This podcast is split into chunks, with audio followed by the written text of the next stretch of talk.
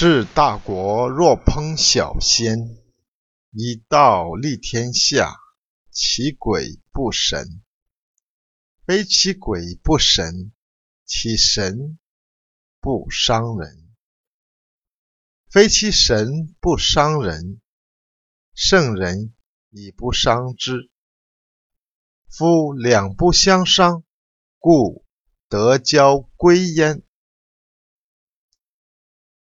治理大国，如同烹调小鱼，以道确立在天下，先烈们的精神就不再起破坏作用。不是不伤害活着的人。因为他们的精神就是不伤害人，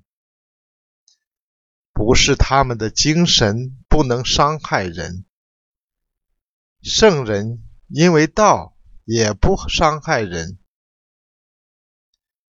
过去的先烈与现在的圣人都不伤害人民，所以他们共同追求的道所产生的德。就一起来到了人民中间。